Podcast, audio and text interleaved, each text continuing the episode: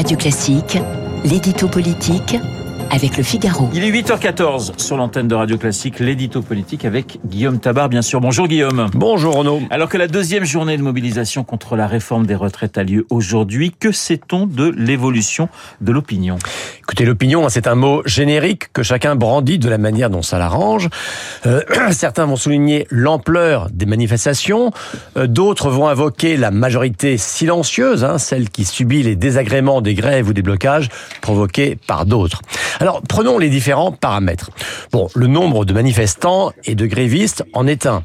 Euh, le 19 janvier, c'est vrai, il y a eu beaucoup de monde. Alors, amplification ou tassement, on le saura cet après-midi.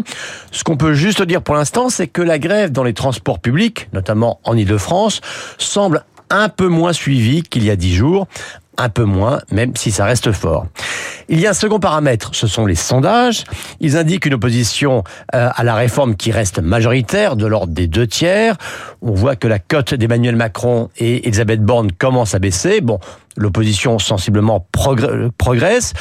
Le gouvernement a pour l'heure perdu cette bataille, faute de pédagogie, diront les uns, ou faute de combativité, diront les autres. Alors vous parliez de majorité silencieuse, comment celle-ci peut-elle s'exprimer et comment peut-on l'évaluer?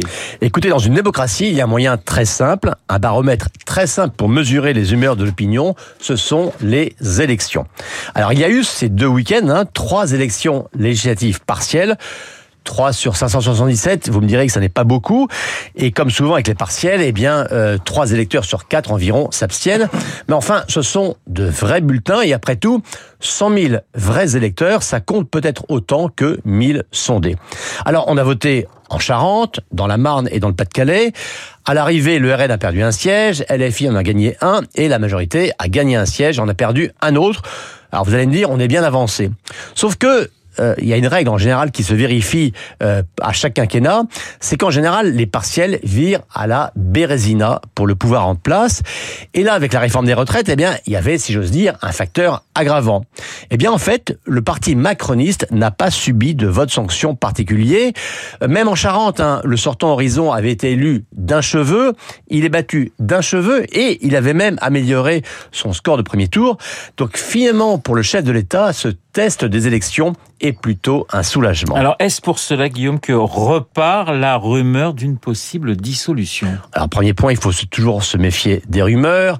Deuxième point, la dissolution, c'est par définition une arme à la disposition du président et elle ne s'emploie pas de manière préventive, pas plus qu'elle ne s'annonce à l'avance. Mais ce qui est clair, c'est que le parcours parlementaire de la réforme des retraites s'annonce plus escarpé que prévu. Euh, Aujourd'hui, on n'est pas sûr à 100% qu'il y aura une majorité absolue à l'Assemblée. Donc la menace d'une dissolution peut servir pour à faire rentrer dans le rang un peu tout le monde, ou en tout cas à dissuader LR de jouer trop les difficiles.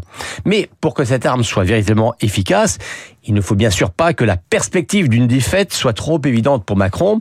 Et c'est de ce point de vue que les partiels de ce week-end sont plutôt rassurantes pour lui. Voilà, mais je peux vous dire que Jérôme Jaffré vous a écouté avec beaucoup d'intérêt. L'édito politique signé Guillaume Tabar. Tout de suite, les stars de